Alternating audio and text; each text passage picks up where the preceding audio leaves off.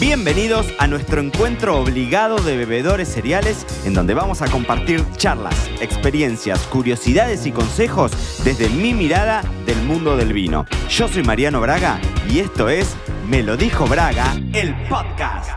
Bueno, muy bienvenidos a todos a un nuevo episodio de Me lo dijo Braga, el podcast. Hoy estamos de celebración, hoy tenemos, miren, tenemos un invitado ya amigo de la casa, es el encargado, es el director técnico, ese sería el, título oficial, pero básicamente sobre sus hombros recae el moldear uno de los grandes vinos de Sudamérica, uno de los vinos ícono de, de, Sudamérica, es francés, de Burdeos, recién estábamos charlando de eso, hablaremos un poco de sus viajes, hablaremos un poco de eso, pero el tema que nos compete hoy es el asunto de la biodiversidad, es decir, este entendimiento que cada vez más, y acá lo hablamos una y otra vez en el, en, el, podcast, esto de hacer foco en la tierra, ¿no? Pero específicamente lo que vamos a hablar hoy tiene que ver con el trabajo del viñedo, con cuestiones de agroecología, con... Es un tema sumamente interesante. ¿Y saben qué, queridos bebedores cereales? Que esto que vamos a charlar es lo que después uno ve reflejado en la copa. Así que tengo el placer de tener del otro lado, ahora mismo lo tengo en Mendoza, al gran Gerald Gavilet. Gerald, ¿cómo andamos? Muy bien, Mariano, muchas gracias por recibirme. no, por favor, gracias, gracias por estar ahí del otro lado, que es cierto que es complicado que coordinemos los horarios porque venís de mucho viaje, ¿no? O sea, reactivaron un poco las actividades post-COVID y andan trabajando bastante por el mundo.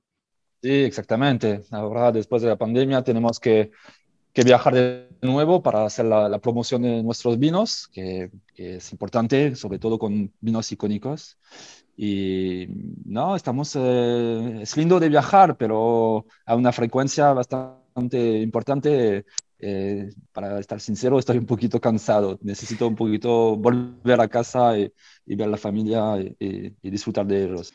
Bueno, es que claro, lo que, lo que sucede que uno dice, eh, uno idealiza, ¿no? Y decís, los enólogos andan recorriendo el mundo, presentando los vinos y demás, pero tienen agendas súper apretadas.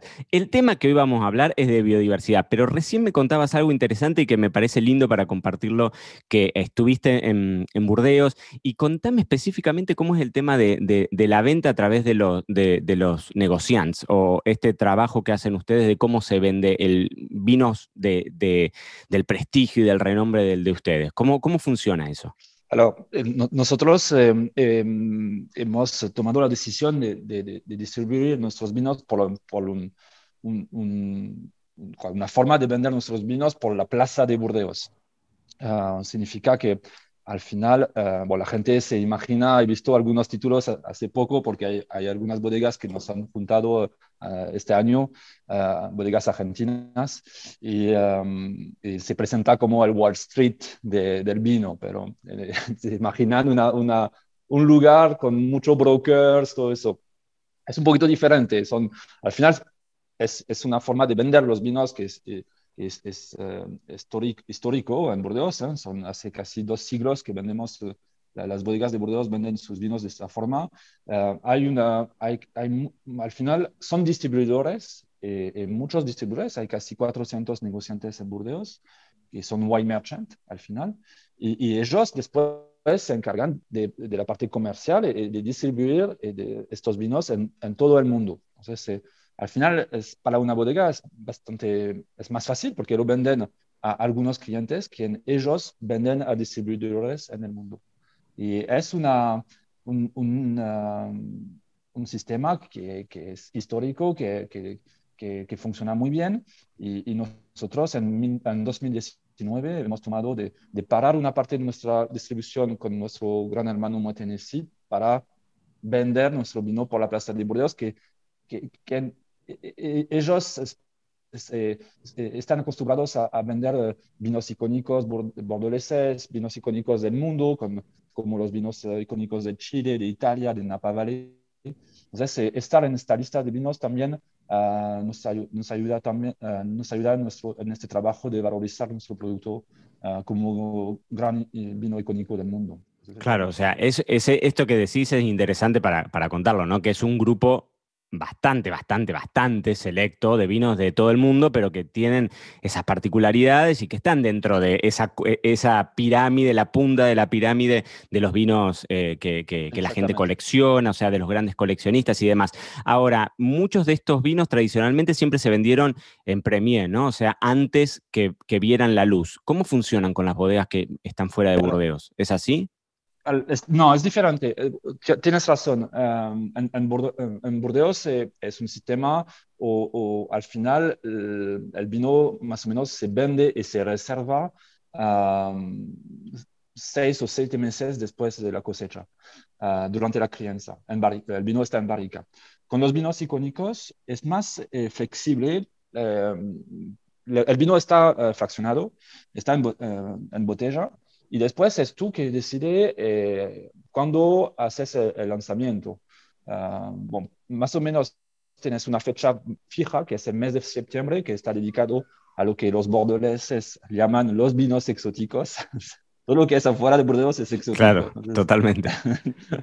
Eh, soy bordolés y, lo miro ahora desde afuera y me hace sonrisa.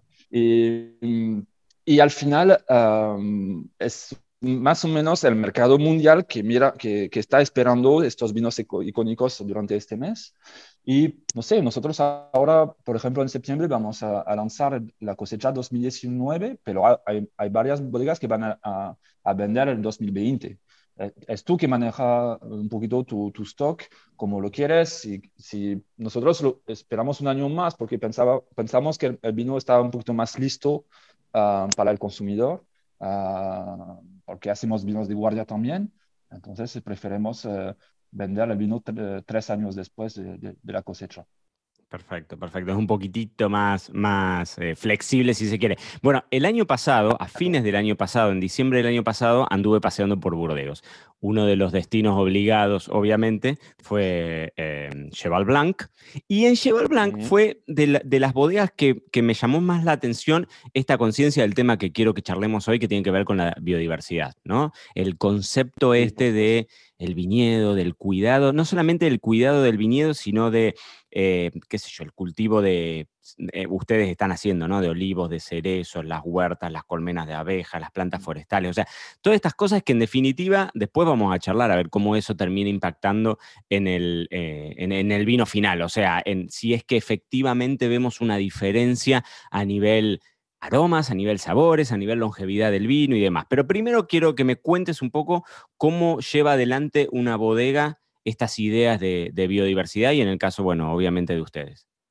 Bueno, primero para, para empezar este tipo de proyecto em, es una, una cuestión de, de, personas. Al final, nuestro presidente, quien, eh, quien, eh, quien ha crecido en los viñedos, en la naturaleza, es alguien del, del, campo que, tenía su, que tiene su viñedo propio también y que es, como decimos en Francia, un, eh, aunque está con su, muy, ropa muy elegante, todo eso, es alguien que, que no tengo ningún problema para poner las botas e, e, ir a caminar al viñedo o ponerse en un tractor y saber manejar un tractor. Eso, eso eh, es, es, importante de, tener las personas que están atrás. Y lo que mm, me gusta, lo que dice Pierre, uh, que es el presidente de Chateau Cheval Blanc, de Chateau d'Yquem y de Cheval de Sandés, eh, que hay una parte de, eh, del futuro que está en el pasado. Y, y, al final tenemos que aprender de lo, de lo que hemos hecho. Um, en los 70, en, en Burdeos, el, el objetivo eh, la gente estaba muy eh, eh, concentrada en la producción de uva, porque es eso, la gente ganaba plata gracias a la uva, a la producción de vino, y al final arrancarían muchos árboles, olvidarían más o menos lo que estaba dentro o afuera de los cuarteles de, de, vida, y, porque el objetivo principal eh, era de producir, y entonces la forma para producir de manera eficiente a nivel uh, cantidad era la mecanización. Y entonces eh, todo estaba hecho para mecanizar. Entonces, y también algunos, algunas ideas, eh, ah, ¿cómo se dice? preconçues, no sé cómo te dices eso. Me mataste, estoy estudiando pero todavía no llegué a tanto, te digo. ¿eh? No, me, no, me, no, me, animaría a traducirte, Gerard, te lo juro. no, cosas, eh, malas ideas al final o malas uh, pensamientos que, malos pensamientos que al final se, equivocar, se, equivocará la, gente porque al final crearon un, un, un, desequilibrio de, de, de, la naturaleza. Entonces, nos, nos, nos hemos dado cuenta estos últimos años, años que los, los, suelos eh, al final no, no, no, teníamos mucha vida en los suelos, uh, no teníamos eh, em, mucha, no sé, muchos insectos, muchos uh, pájaros. Entonces, eh, todo eso, las, estas observaciones, estos contagios, al final tenemos, teníamos un problema, tenemos que que corregir eso, porque estamos matando, estábamos matando la, el equilibrio natural. Entonces, poco a poco, observando, corrigiendo algunas cosas y, avanzar con esta idea de, de, volver un poquito a este, más a este equilibrio natural que, que al final es necesario para, que, que, la planeta eh, eh, proyectarse en, el futuro. Eso es muy, muy importante. Gerald, y vos esto también lo veías siendo eh, de Burdeos, ¿no? Que te corre la sangre, la, sangre de Burdeos, pero viendo los viñedos en Mendoza, ¿no? Que siempre, por lo menos en mis épocas de estudiante, siempre se plantea Mendoza como una zona mucho más seca comparada con la mayor parte de lugares de Francia, y entonces donde naturalmente quizás tenés más sanidad y entonces quizás tenés que intervenir menos el viñedo con agroquímicos o con o, con mm. eh, sacar plantas o podés dejar algo del monte natural y no vas a tener mucho problema con eso. Eh, comparado tu experiencia de tantos años en Burdeos versus tu experiencia en Mendoza, ¿en Mendoza también veías mm. esto? O sea, a pesar de, que sea un clima más seco y más benévolo en ese sentido de la sanidad del viñedo? Oye, por supuesto, el clima de Mendoza es, eh, muy favorable, por ejemplo, a la, mm, al orgánico, porque tenemos 200, 250 milímetros por el año. Hay, hay otras eh, problemáticas, o otros temas, eh, que es el agua al final. por ejemplo, nosotros, vamos a hablar un poquito de eso más tarde, pero tenemos que bien entender dónde estamos, el terroir, y cuáles son los parámetros para adaptar eh, un poquito este proyecto agroecológico. No es una, una, una copia de, lo que hacemos en, Cheval Blanc. Ah, es, tenemos que entender, es, lo hacemos eh, hasta el viñedo, hasta la, la, variedad que elegimos, todo eso. No vamos a plantear Cabernet Franc Merlot porque es lo que hace Cheval Blanc en Francia. Tenemos que elegir eh, el material vegetal o, la, o adaptar el proyecto al, al lugar que estamos. Eso es, es más una, más eh, necesita más observaciones, más interpretaciones y estar acompañado también. No, no, podemos llegar acá y decir, oh, ok, tenemos que entender bien. Y por eso eh, hay gente que tiene mucha experiencia acá. Eh, nosotros, por ejemplo, trabajamos, eh, hemos, tenemos varias reuniones con, el, con el INTA, que es el Instituto de, Nacional de, de, Desarrollo acá, y, y, escuchamos lo, que nos recomiendan y también lo, interpretamos y, hacemos las, cosas como, como pensamos que, son las mejores. Ahora, vamos a aprender también, estamos acá por eso. Totalmente, claro, sí, sí, es un camino, me imagino, de descubrimiento también de ustedes, de ir viendo qué funciona y qué no. Exactamente. Y, sobre todo con este tema del agua, pero ahora cuando este cambio de, clima a nivel mundial, lo que es interesante, y, lo sabes porque ahora estás en, en Europa y lo vives, Ah, hay una, una, este verano es muy seco y, en Cheval Blanc aprenden de todo el tema del estrés hídrico, cosas, cosas que nosotros estamos... Eh, claro, están acostumbrados y en Burdeos deben mirarse y decir qué está pasando acá. Exactamente, exactamente. Entonces está bien. Es, lo que parecía de, que al final eh, nosotros eh, tomábamos solo de un lado, no, son intercambios de los, los dos lados y eso es muy, muy interesante y muy bueno para eh, también un equilibrio entre Cheval Blanc y Cheval Sandes. Claro, de hecho, el proyecto de ustedes eh, en, en, las compuertas de Arranca, ¿no? En la finca que tienen en las compuertas. Eh, tenemos otra finca en Altamira. En Altamira, claro. De, 15 hectáreas.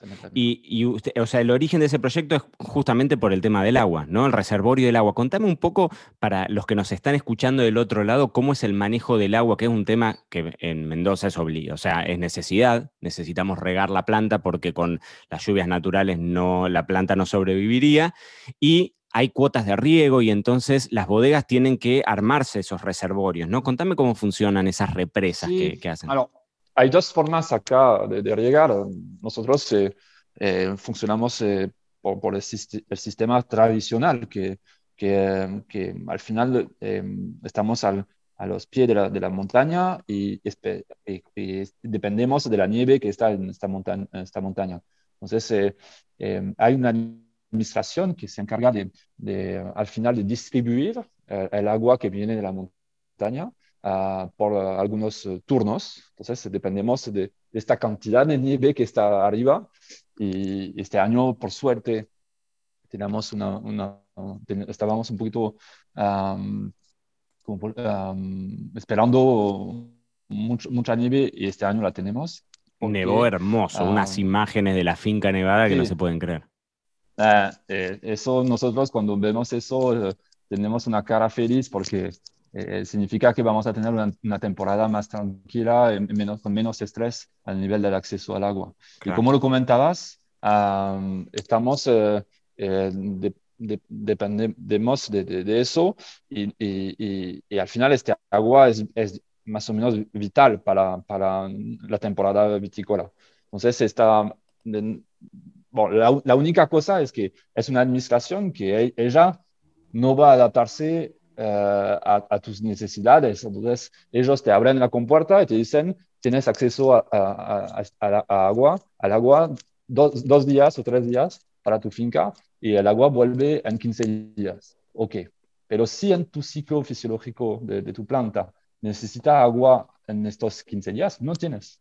Entonces, la forma para más o menos eh, responder a esta demanda de la planta, y lo que hemos hecho, es, lo hemos hecho estos últimos años, es de capitalizar este agua, entonces tenerlo en alguna, lo que llamamos nosotros represas, lagos artificiales. Entonces, cuando la, administración abre la compuerta, ponemos este agua, llenamos estos, uh, reservorios y, y, después eh, la usamos por riego por goteo. Primero, eh, eso es muy sustentable porque no gastamos el, el agua, añadimos el agua que realmente necesitamos a la planta eso, para mí, contribuye a la viticultura de precisión y no hacer una, una inundación del cuartel, que es el, más o menos el camino tradicional por, por, por irrigar acá.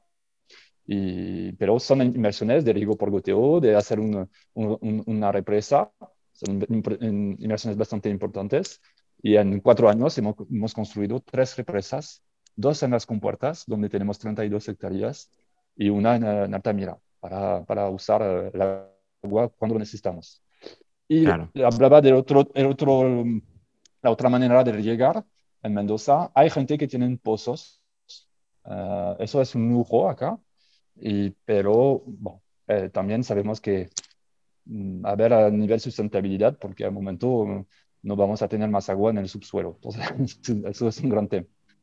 Claro, sí, sí, sí, es, un gran, es un gran asunto también para analizar a futuro, ¿no? definitivamente Mendoza, eh, bueno, es, requieren grandes cantidades también de agua y demás, y sí, sí, los últimos años ha sido tema espinoso. Bueno, pero por lo menos este año ya, ya arranca bien con esa nevada, esperemos que, que ande bien. Pero Gerald, te quería preguntar, en esto de... Del día a día, ¿no? Cómo, cómo llevan adelante este, este proyecto con el cultivo de distintas variedades, la huerta, las, colmenas de abeja. Y dentro de eso leí una cosa que me pareció muy interesante dentro del proyecto este de agroforestería que tienen, que plantar ese tipo de árboles trae, por ejemplo, bueno, obviamente que uno de alguna forma es como que reactiva la vida de animales, insectos y demás, Em, aves, claro, y que dentro de esas aves, o en realidad es un mamífero, el murciélago, y el murciélago les controla las plagas. ¿Cómo funciona eso? Es, el murciélago me hace sonrisar porque con el, con el, tema del COVID fue un tema que la gente me decía, no, no tienes que hablar de murciélagos porque van a tener miedo de venir en, en cheval. Eh, bueno, no, pero hay murciélagos en todos lados, no hace falta... No, lo sé, pero sabes que con el origen de, de, de, este, de este virus eh, había un tema de murciélago en China, no sé qué. Claro, sí, sí, no, pero sopa, sopa, de murciélago no vamos a comer, eso queda No, no, bueno, ya primero, el, el, proyecto, sí, los murciélagos fue, fue, fue un tema, al final eh, mira, cuando, cuando estás en este tipo de proyecto tienes que escuchar a la gente, escuchar lo que te dice Cheval lo que te dice otros, uh, otros agrónomos, eh, algunos asesores. Um, el tema de los murciélagos al final lo hemos desarrollado porque eh, también eh, estaba de viaje y tenía una revista técnica sobre la viticultura y había un artículo sobre eso que en, uh, en la Vallée de la Loire, en Francia, uh, había bastante uh, viticulturistas que habían desarrollado eso y construyendo cabanas de madera para que los murciélagos eh, vuelvan en, en, el viñedo. Entonces, eh, al final, um, bueno, leyendo este artículo, y hay un, un, un, dato que me había llamado la atención, es que un murciélago por año come 60.000 insectos. Claro. Y son predadores de la alopecia. Entonces, eh, eh, la alopecia es un, uh, ¿cómo se dice? Un, un butterfly, un papillón. Sí, uh, sí, una, mm, eh, una mariposa. Mariposa, sí. Quien um, al final uh, eh, viene, está naturalmente en tu, viene en tu, en tu viñedo varias veces al año y, y viene a poner larvas que después estas larvas eh, cuando son insectos, te comen la, la producción, la uva. Claro. Y, y, es una pérdida total de producción. Entonces, eh, bueno, este, estaba pensando en eso y bueno, vamos a intentar porque sobre todo teníamos un tema como somos orgánicos, no podemos usar insecticidas. Claro. Entonces, eh, bueno, vamos a encontrar una forma de, de, de, de optimizar. Eh, entonces, hay una, lo que nos ayuda bastante, uh, ponemos algunas cápsulas de, de feromonas, que son hormonas que, que per, perturban un poquito la, eh, la alopecia para, para, no encontrar su, su, macho, no sé qué. Uh, eso nos ayuda bastante. Y también los murciélagos. Entonces, hemos esperado casi un año, más de un año, para que, que vuelvan los murciélagos uh, a vivir en estas cabanas y o vienen a, vivir en estas cabanas y ahora tenemos uh, bastante murciélagos que nos ayudan a luchar de manera natural uh, contra, contra la obesidad.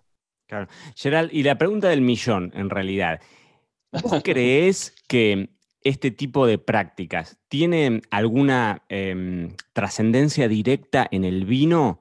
¿O crees que es mucho más relacionado con la filosofía y las convicciones de los enólogos no. detrás, de las personas detrás? La, el tema de murciélagos es más eh, crear de No, te digo en general, eh, te digo en, en general. En general el, el, puede, sí, sí. Cuando he empezado el orgánico en Burdeos, toda la gente te decía la porosidad de la fruta al nivel aromático, todo eso. Sinceramente, no lo, con mi experiencia propia, no lo he notado. No uh -huh. lo he notado. La, la, cosa que ahora lo que estamos haciendo nosotros, eh, vamos a ver, es solo Mm, yo me proyecto en el futuro, no tengo certeza de, de, lo que se va a pasar.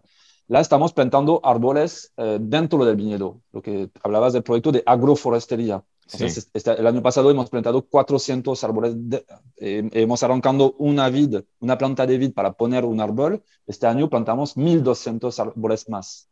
Y, y, no está terminado. Cada año en el lugar donde estaba un, una vid, un, una viña, ahí se, se saca sí. esa viña, esa vid, y se planta un árbol. Exactamente, para crear un sistema radical eh, más, eh, una conexión, micorices, la vida del suelo, todo eso que, que son, bueno, son palabras, pero que, que, que existen en, eh, en, el suelo, crear una capa más Uh, porque es un vegetal que va a estar más alto que la vid, entonces son otros insectos, otros uh, pájaros que van a venir, todo, todo eso. Eh, y al final, lo que pienso es que estos árboles, al final, dentro del viñedo y, y con el clima de Mendoza, vamos a tener un poquito alrededor de este árbol una zona de sombra. Y entonces menos fotosíntesis. Y entonces menos concentración en azúcar. Entonces, eso va a ayudar para mí al nivel frescura claro. uh, dentro de nuestros viñedos. Y entonces, cuando hablamos frescura, hablamos de perfiles aromáticos, otros que no la fruta negra, más la fruta roja, más floral, y, eso para mí va en el buen sentido con el tipo de vino que queremos hacer. Claro, ahora fíjate qué interesante lo que estás diciendo, porque si vos decís, bueno, metafóricamente o lo ponemos en, un mundo ideal y demás, no tiene una relación directa, pero por el otro lado sí, si tenés un árbol que le da más sombra, tenés más sombra que le da al viñedo, la uva va a tener una, madurez distinta y va, y va a darte, claro, concentraciones de acidez de azúcares, perfiles aromáticos diferentes, y eso es algo palpable, claro. Y, para, y, en, el, en, el, clima de Mendoza es interesante. Con el clima de Mendoza es interesante. Después, en otros climas más frescos, eh, se puede que esta sombra, pero va en el buen sentido del cambio general del clima. Entonces, eh, a ver, a ver, pero yo, yo creo mucho en eso. Ah, y cuando lo hablo con Cheval Blanc, estamos bastante positivos.